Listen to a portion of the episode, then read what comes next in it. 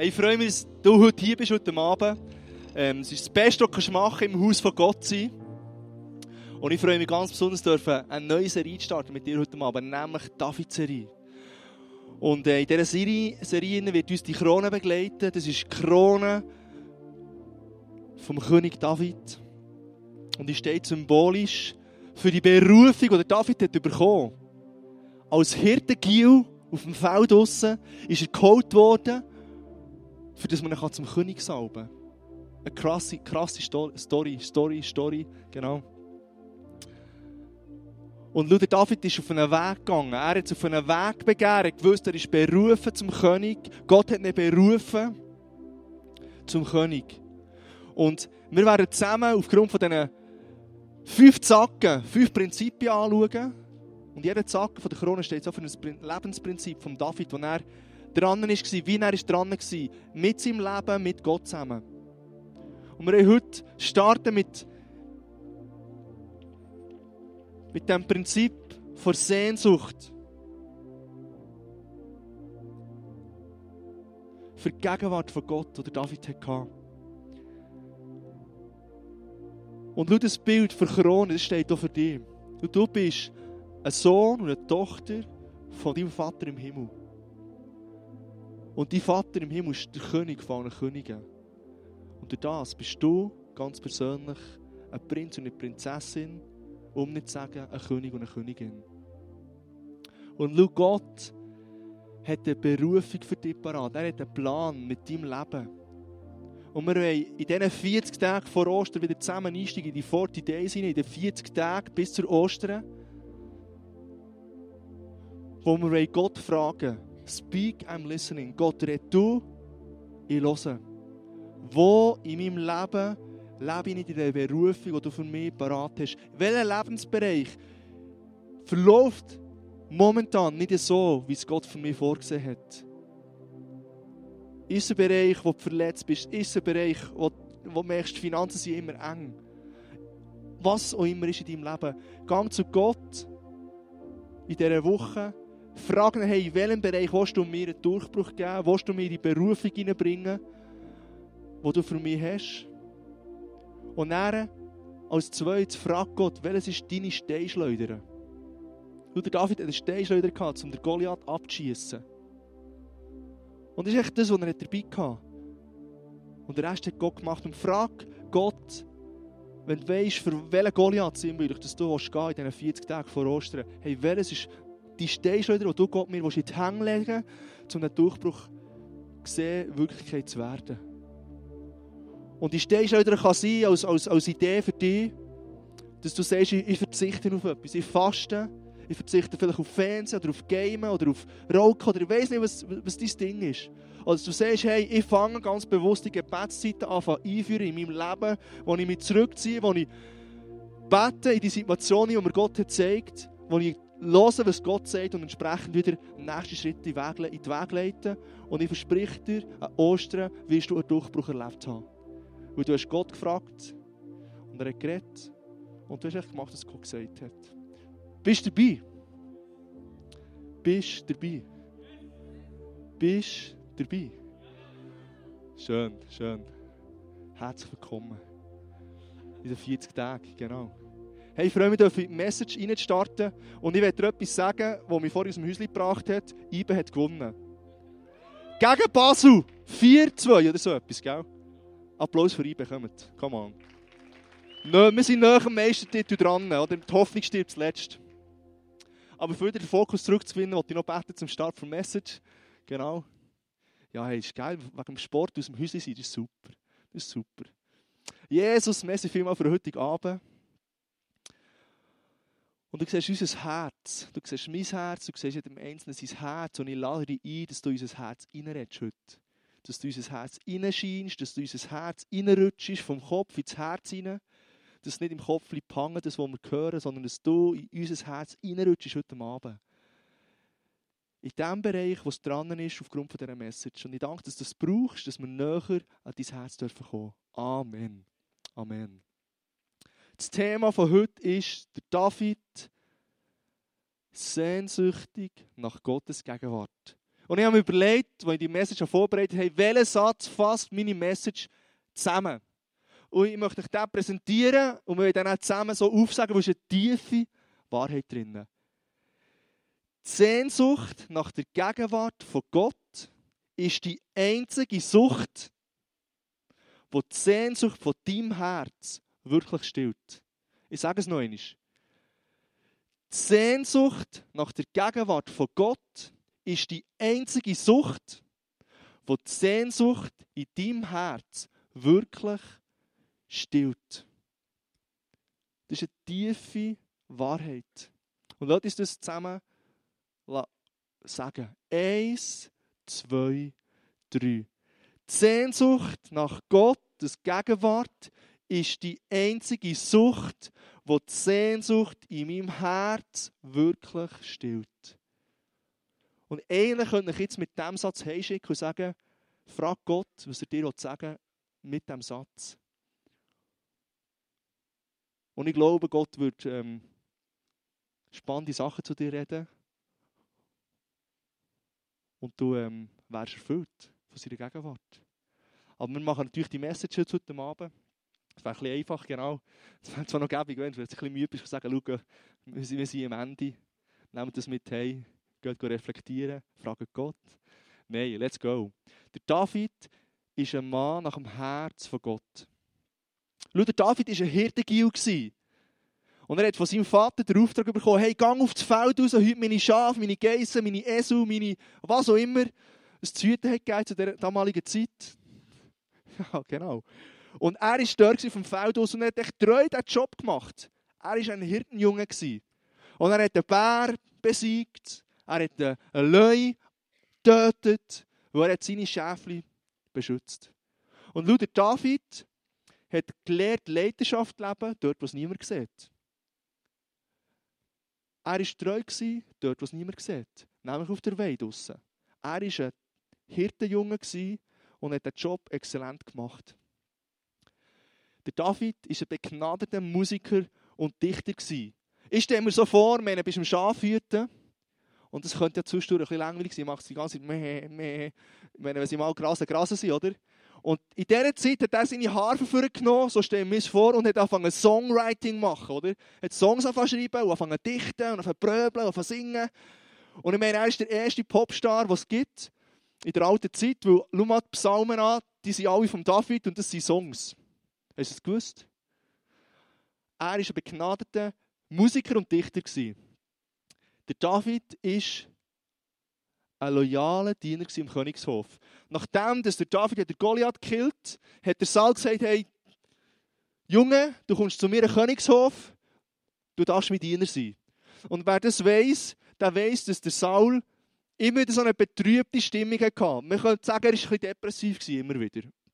Und wenn der David mit seinen wunderbaren Songs, die er auf dem Feld draussen hat geschrieben ist, gekommen, hat Harfe gespielt und hat gesungen, ist das Gemüt vom Saul wieder tiptop gewesen.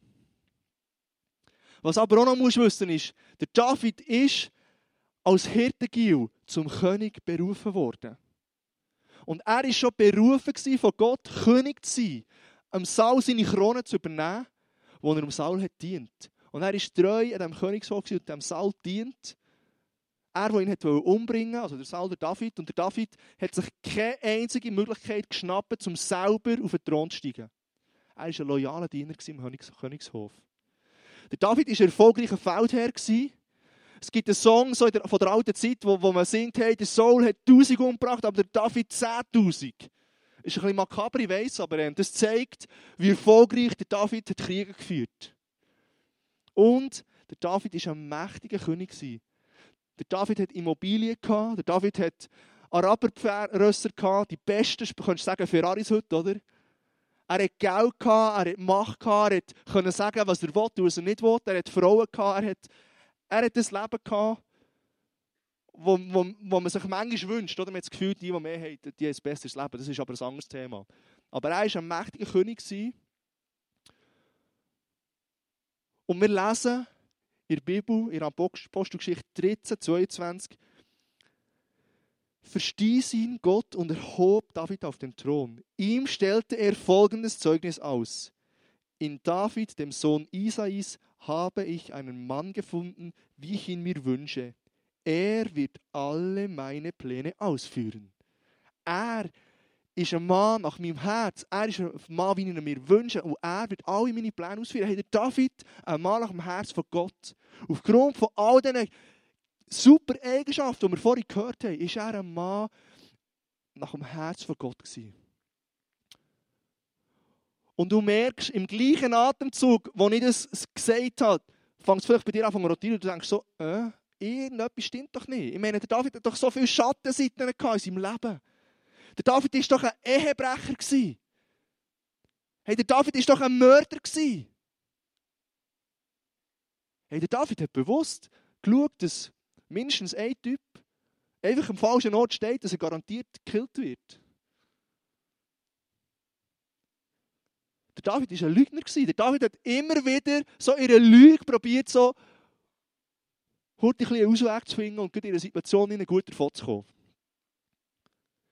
Und eine provokative Aussage, der David war ein Götzenanbeter. Warum das? Und David, seine Frau, hat ihm gesagt, hey, der Soll, der will wieder nach deinem Leben, der Soll will dich tot sehen. Hey, dass du kannst flüchten, ich tue ein Teraphim, so eine Hausgötterstatue, in dein Bett hineinlegen, dass er das Gefühl hat, hey, du bist im Schlafen und dann kannst du abtesseln. Also, meine, überleg dir das mal. Du bist hier im ICF, oder ich bin hier im ICF, und wenn ich heimgehe, dann habe ich hier eine Buddha-Statue und dort habe ich irgendwie so ein Thailänderhäuschen, wo, wo du kannst, ähm, ein bisschen, ähm, den Göttern ein bisschen zu essen herstellen Aber ich glaube an Gott. Und Leute Rahel und ich haben heute Mittag diskutiert so, ja, aber wenn jetzt dir einfach, einfach hypothetisch ein Buddha gefällt, weil du es schön findest zum Schauen, ist das schon Götzenanbetung? Und ich habe gesagt, hey, die kleinste Ehre, die du so etwas gibst, ist Götzenanbetung. Weil schon nur der Akt, dass du so etwas kaufst und reinstellst, ist schon für Ehre von, von, vom Buddha. Also, der David, der hat in riesen Kompromissen gelebt. Und jetzt sind wir so, so nah dran, herauszufinden, warum er der Mann nach dem Herz von Gott ist. Aber wenn wir das Leben anschauen mit der Sonnenseite und mit der Schattenseite, merken wir, irgendwie geht das nicht auf. Und der David ist definitiv nicht wegen seinem Gehorsam, definitiv nicht wegen dem Wunder, das er erlebt hat, definitiv wegen seinem Erfolg, nicht ein Mann nach dem Herz von Gott gewesen. Und wenn wir in die Bibel schauen, hey, du siehst Daniel, der in den Feuerofen ist, in die Leuengrube ist, wo er gesagt hat, hey, mein Gott ist mein Gott und ich lüge nicht. Ich stehe zu ihm. Hey, der Daniel war gehorsam. Der David, der hat heute mal, by the way, vorsätzlich, ganz bewusst, immer wieder mal Sünde gemacht. Oder wenn du Elia schaust, was der für Wunder erlebt hat, der Mann der Wunder, dann kann der David einschauen. Der Elia hat ähm, ein Battle gemacht mit den Baupriestern hier in ihr Altar, hier am Elias rein, und dort hat es nie angefangen zu brennen, und dort ist nie Feuer vom Himmel abgekommen, weil so haben sie es abgemacht, weil Gott kann Welcher ist stärker? Ja, geil, Mann. Mit Gott kannst du Battle machen. Und der Elia hat gebetet und es hat so etwas von abgeführt, dass der, der ganze Altar, der übernässt war, bewusst nass gemacht alles, dass es eigentlich gar nicht möglich ist. Dass man kann sagen, hey, Gott hat es gemacht, hey, der hat es verschlungen, das Feuer hat es verschlungen. Das war so ein By-the-Way-Wunder, eines von denen, die er erlebt hat, aber es sind noch hundert andere. Und der David, ich meine, das hat er schon erlebt. Und er würde sagen, ja, aber er ist so erfolgreich als Feldherr. Und wenn du mal die Bibel gelesen merkst du ja, wenn jemand erfolgreich war als Feldherr, dann der Josua, aber sicher nicht der David. Ja, vielleicht für die damalige Zeit war es schön, was er hat erlebt aber es war nicht so überragend. Gewesen. Und du merkst so, aufgrund von dem Indien, äh, ja, wo ist die Grundlage für einen Mann nach dem Herz von Gott zu sein? Er glänzt ja gar nicht mehr so, wenn man so ein bisschen genauer hinschaut. Und das Spannende ist,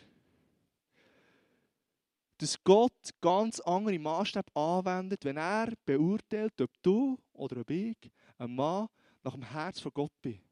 Und er legt plötzlich eine andere Brille an. Und er schaut nicht auf deine Fehler, er schaut nicht auf deine Kompromisse, er schaut nicht auf die Ungehorsam, er schaut nicht auf die Perfektionismus, den du immer einen Tag müsstest legen. Und es geht so etwas nicht von in unsere Birne rein. Weil, weil, weil ähm, wir sind doch die ganze Zeit mit dem Radar unterwegs und wir schauen so, ah, ah, ah siehst mein Kollege hat schon wieder einen Fehler gemacht, ich bin halt schon besser. Ich habe immer gewusst, dass es nicht schafft. Weißt du so? Also kennt ihr sicher nicht. Ich bin der Einzige, der Menschen selber beurteilt, oder? ob sie in den Himmel kommen oder nicht. Ob sie ein Mann nach dem Herz von Gott sind oder nicht. Aber geht es uns nicht so, dass wir denken, ja, aber irgendwie der David, oder? Wer hat jetzt gesagt, der David ist ein Mann nach dem Herz von Gott, nach dem Mörder, Ehebrecher, Lügner, Götzenanbeter und die, die, die Liste wäre noch viel länger. Sicher nicht, oder? Und dann kommt Gott.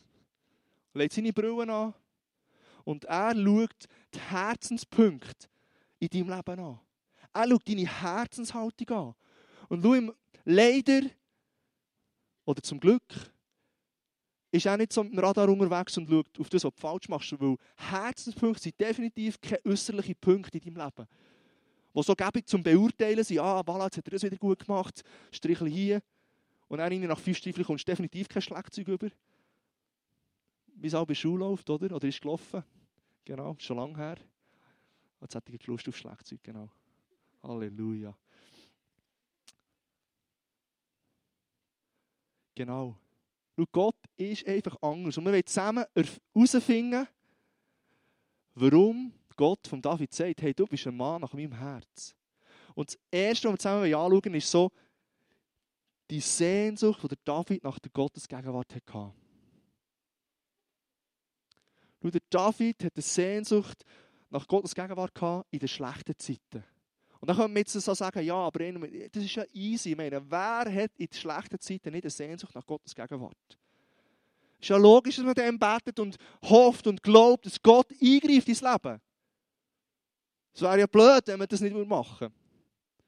Hey, aber der David hat in den schlechten Zeiten und in seinen Top-Erfolgszeiten hat er eine Leidenschaft und eine Sehnsucht nach Gottes Gegenwart. In beiden. Und nicht nur, es ihm schlecht gegangen ja, jetzt könnte wieder mal ein bisschen Gott äh, einbeziehen sondern auch, was ihm ist gut gegangen. Und das hat ihn dazu gebracht, dass er auf, aus, rausgegangen ist mit seinen Kriegern und mit seinem Worship-Team, die Bundeslade zurückerobern, wo er gewusst die Bundeslade ist Gottes Herrlichkeit pur. Gottes Liebe, Gottes Gnade, Gottes Auferstehungskraft ist in dieser Bundeslade drin und ich muss zurück auf Israel, in meine Nähe, in meine Stadt, in mein Land, wo ich will, dass mein Volk und dass ich in der Gegenwart von Gott sein können. Und er hat es erobert. Und ist zurückgegangen, zum Beispiel das mal gerne gelaufen. Eins, zwei, drei, vier, fünf, sechs. Und was hat er dann gemacht? Hey, bei jedem sechsten Schritt hat er mit all seinen Leuten eine Worship-Party gemacht und die haben ihre Dankbarkeit, ihre Jubel, ihre Begeisterung, ihre, ihre Leidenschaft für die Gegenwart von Gott, wo der Bundesladen bin war, haben sie immer wieder Ausdruck gegeben, sie haben sogar geopfert. Also, wenn stell dir vor, du musst heute Tiere holen, heute ein bisschen Kill-Kill-Feuerchen äh, machen, verbräteln, oder? Das geht nicht hurti hurti. Und bei jedem sechsten Schritt, also Klammer auf und zu, die sind auch nie heimgekommen, ich weiß auch nicht, die sind vielleicht jetzt noch am Laufen. Das ist schon lang gegangen. Aber bei jedem sechsten Schritt sie, haben die die Pause gemacht aus Ehrerbietung für den Gott im Himmel. Und weißt du, was spannend ist? Die Zahl 6 ist im biblischen Kontext so die Zahl für deine Sehnsucht und deine Lust. Das ist besser, Lust, Sehnsucht haben wir alle ein bisschen. Für deine und meine Lust, für dein Ego, für mein Ego.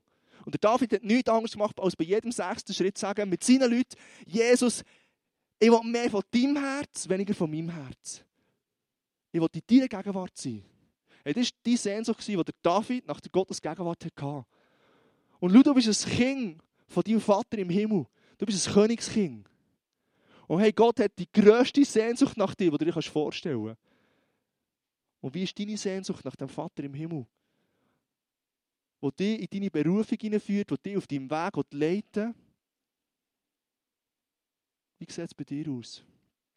Die zweite, der zweite Punkt ist so ein Poker-Ausdruck, nämlich die All-In-Mentalität, die David hatte. Und ich möchte dich mal fragen, was willst du für ein Gebet beten, wenn du so einen Wunsch könntest, äußern gegenüber Gott? Für was würdest du gehen? Und ich lese dir mal vor, was der David hat betet. Im Psalm 27,4 betet er, eines habe ich vom Herrn erbeten. Das ist mein tiefster Wunsch, alle Tage meines Lebens im Haus des Herrn zu wohnen. Hey, jeden Tag von meinem Leben im Haus von Gott wohnen. Um die Freundlichkeit des Herrn zu sehen und über ihn nachzudenken dort in seinem Heiligtum. Hey, schau, das Gebet, das ist die All-In-Mentalität, die David hatte. Es ist darum gegangen, die Gottes Gegenwart in sein Herz hineinzubekommen, am Herz von Gott dran zu sein. Dann ist er all in gegangen, weil er so betet.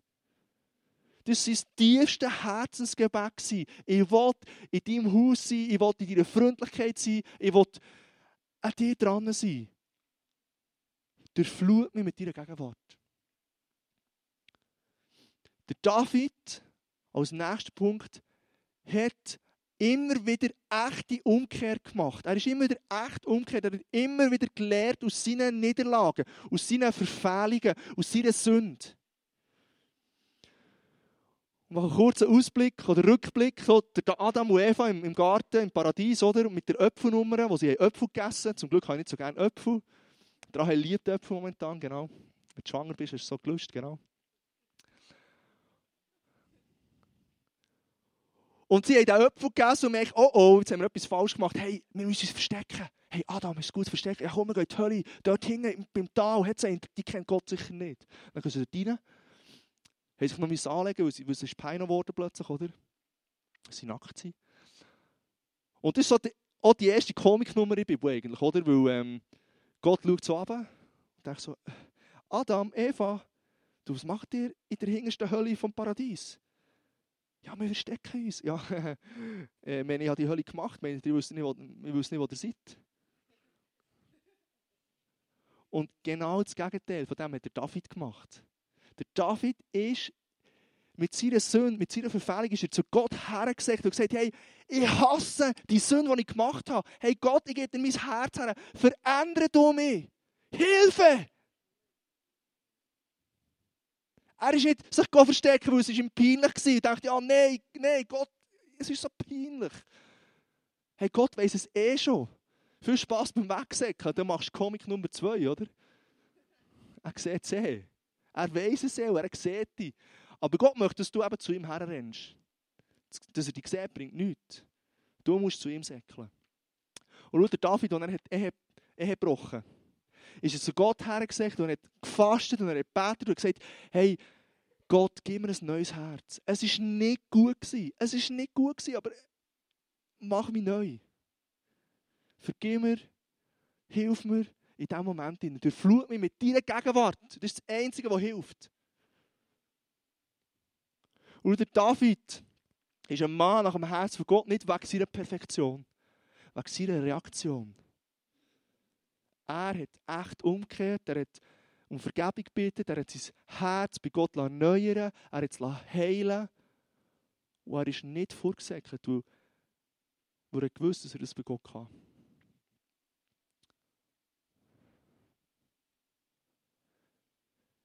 Der nächste Punkt ist, dass David aufgrund von seiner Leidenschaft für die Gegenwart von Gott Gottes Charakter kennt hat.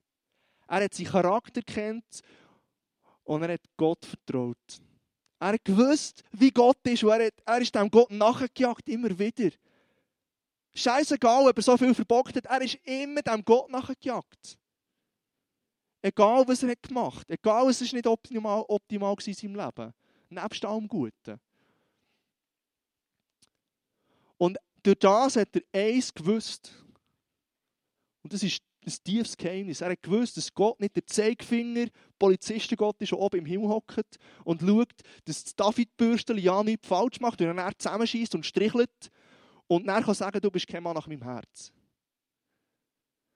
Der David hat gewusst, Gott ist Gott vor Gnade, Gott vor Liebe, Gott vor Vergebung. Und ich kann immer zu dem Gott herrennen, in meiner tiefsten Not vor Sünde und um Vergebung bitten und mich wiederherstellen er hat gewusst, die, die mühselig und beladen sind, rennen zu mir. Er hat es gewusst, dass wir zu Gott so herrennen. Wo willst du sonst herrennen? Geh in die Hölle. Gott weiß eh alles. Und er sieht dich. Aber er kann dir nur helfen, wenn du zu ihm herrennst. Wenn du versteckst, ist schwierig. Nur Jesus sagt, ich bin als Arzt auf die Welt, nicht für die, die es gut haben. Nicht für die, die alles tiptop Paletti ist. Eben für die gekommen, die Heilung brauchen. Und Heilung kann für dich die Heilung bedeuten, die du brauchst. Nicht immer nur Es ist nicht einfach die körperliche Heilung. Mein Arm ist gebrochen, dann muss der wieder ganz sein. Es gibt so viele Verletzungen und Heilungsmöglichkeiten, die, die du brauchst von deinem Gott. Und er ist für dich als Arzt. Dass du nicht vorzäckelst, sondern dass du zu ihm herrennst. Und darum ist der David immer wieder gegangen. David hat Gott vertraut. In der David- und Goliath-Nummer hat es einen gebraucht, der das, der, der Profikrieger Goliath äh, einen drüben holt, oder? Und dann, dann ist der David gekommen und gesagt, hier, ich mache es, ich mache es. Und sonst das mal gegeben, es sind andere Soldaten, tausende von Soldaten, die ausgebildet sind rundherum und alles waren Hösler. Und dann kommt der David, kannst du mir nicht Ober Oberhösler, mein Hirt, also meine, sorry, kannst du jetzt echt nicht brauchen.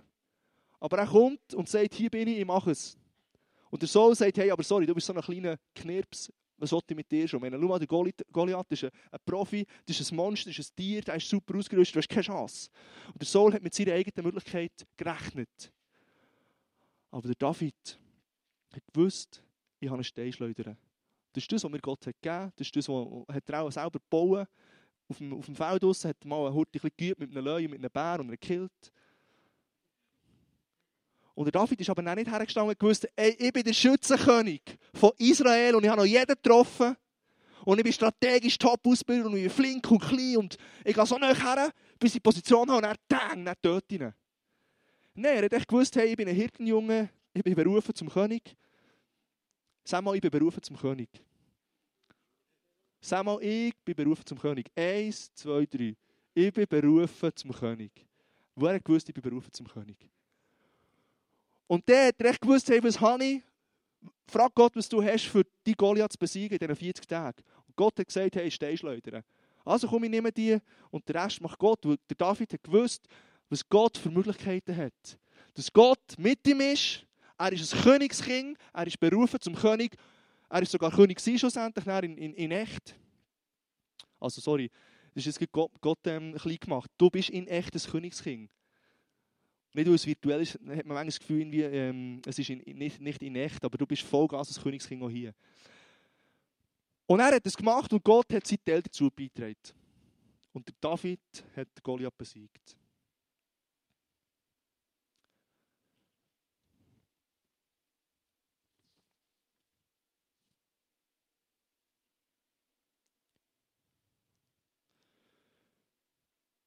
Luther der Vers in Apostelgeschichte 13, 22 sagt, bei allem, was er tut, wird er auf mich hören.